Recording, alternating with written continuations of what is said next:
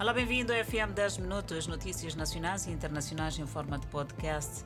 Acompanhe os destaques, vão marcar a edição de hoje do Fala Moçambique. Embate frontal entre duas viaturas provoca danos avultados. O comandante-geral da Polícia da República de Moçambique diz que a operação militar embaraçou o tráfego rodoviário na província de Cabo Delgado. O terrorismo provoca queda acentuada de Moçambique no Índice Global de Paz. O ministro das Obras Públicas, Habitação e Recursos Hídricos alerta para materiais de construção de qualidade duvidosa. Produção nacional de caju cresceu 14% na campanha 2021-2022 e gerou 89 milhões de dólares para as famílias produtoras. Falsas promessas de integração no IPAS lesam bolsos de cidadão. São estas notícias que poderá acompanhar quando forem 19 horas e 45 minutos Fala Moçambique. Por hora, seguimos com a página internacional. A proposta de lei do Reino Unido visa remover as verificações alfandegárias de algumas mercadorias que entram na Irlanda do Norte do resto do Reino Unido. Isso vai substituir parte do tratado comercial que o primeiro-ministro Boris Johnson assinou com a União Europeia há menos de dois anos. A União Europeia acredita que a decisão unilateral do Reino Unido viola o direito internacional. O vice-presidente da Comissão Europeia, Maros Sefcovic, disse que é simplesmente legal e politicamente inconcebível que o governo do Reino Unido decida unilateralmente que tipo de mercadoria pode entrar em nosso mercado único. O chamado Protocolo da Irlanda do Norte faz parte do acordo Brexit que mantém a Irlanda do Norte no mercado único de bens da União Europeia.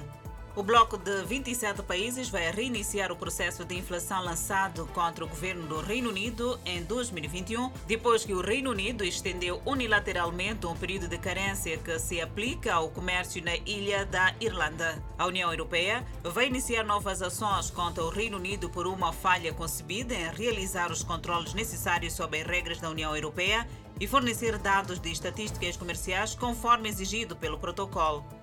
Nas fases finais de um processo de inflação que pode durar meses, a Comissão Europeia pode encaminhar esses casos ao mais alto tribunal do bloco. O Tribunal de Justiça Europeu tem competência para se pronunciar sobre questões de direito da União Europeia na Irlanda do Norte.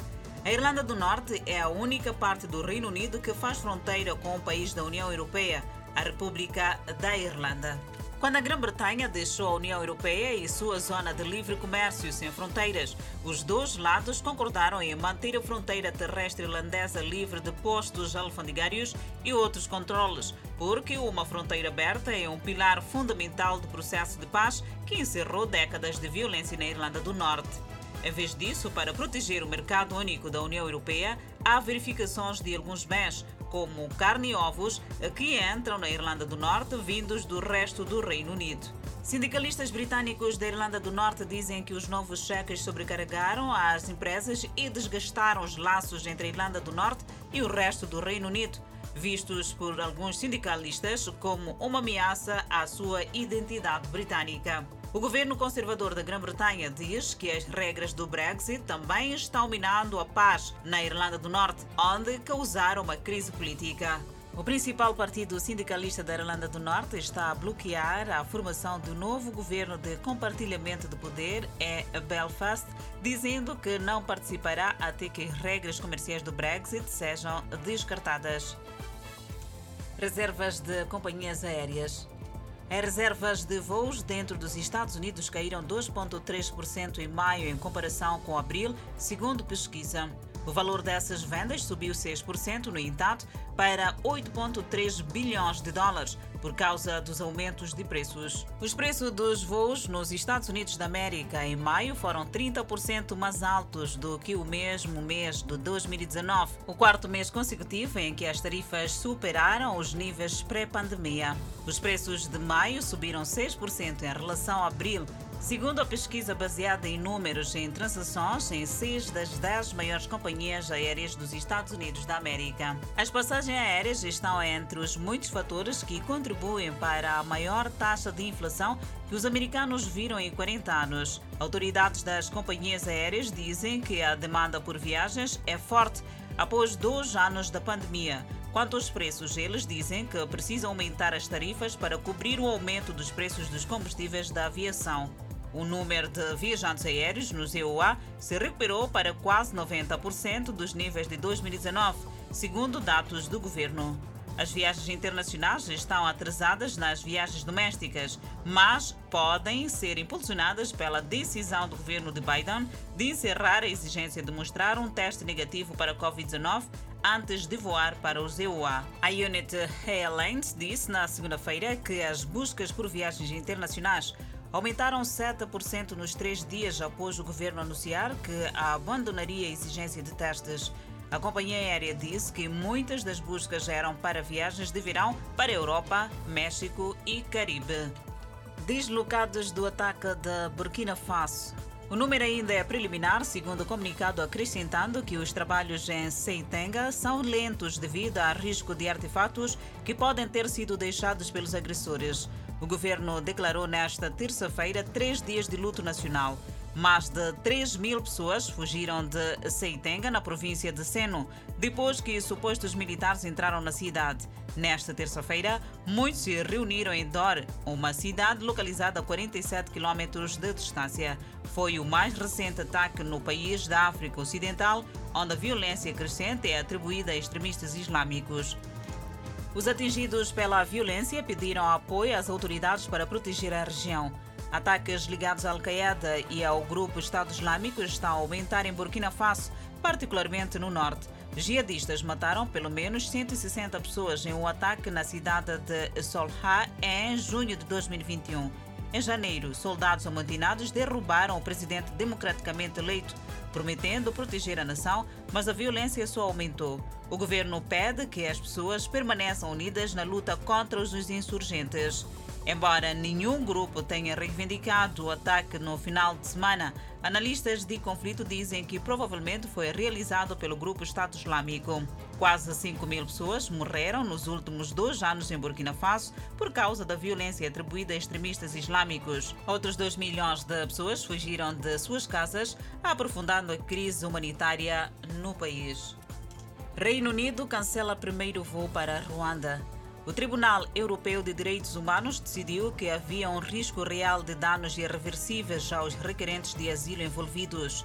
O voo da Grã-Bretanha estava programado para partir na noite de terça-feira, mas os advogados de requerentes de asilo lançaram várias apelações para impedir a deportação de todos na lista do governo. A secretária dos Negócios Estrangeiros, Liz Truss, havia dito no início do dia que o avião decolaria não importa quantas pessoas estivessem a bordo, mas depois dos apelos ninguém ficou. A decisão de eliminar os limites de voos desta terça-feira, três dias de desafios judiciais frenéticos, enquanto defensores dos direitos de imigração e sindicatos tentavam impedir as deportações. Os líderes de igrejas da Inglaterra se juntaram à oposição, chamando a política do governo de imoral. Costa Rica garante vaga no Mundial.